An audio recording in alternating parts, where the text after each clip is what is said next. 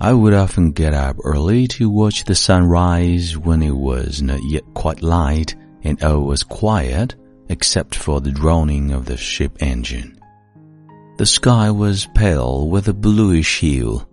Soon a streak of pink dawn broke over the horizon, expanding gradually and becoming brighter and brighter. Knowing that the sun was about to rise, I had my eyes fixed on a distant edge of the sea. As expected, the sun soon appeared revealing half of its face, which was very red but not bright. It kept rising laboriously bit by bit as if weighted down with a heavy burden on its back until, after breaking through the rosy clouds, it completely emerged from the sea aglow with a lovely red.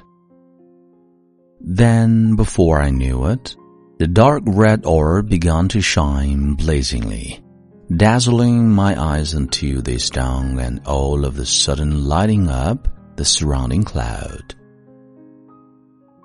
Sometimes, hidden by the clouds, the sun nonetheless shed its rays straight onto the sea water making it difficult for me to distinguish between the sky and the sea, because what I saw in front of me was nothing but a wide expanses of a brilliant light.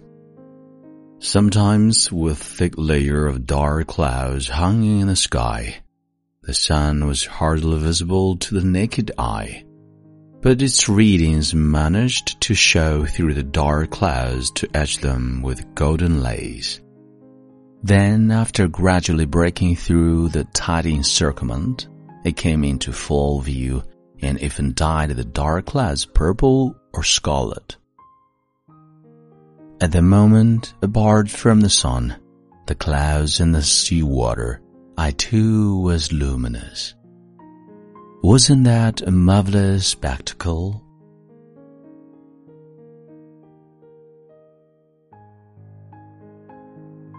这里是英语美文朗读，我是孟非 Phoenix，我们下次再会。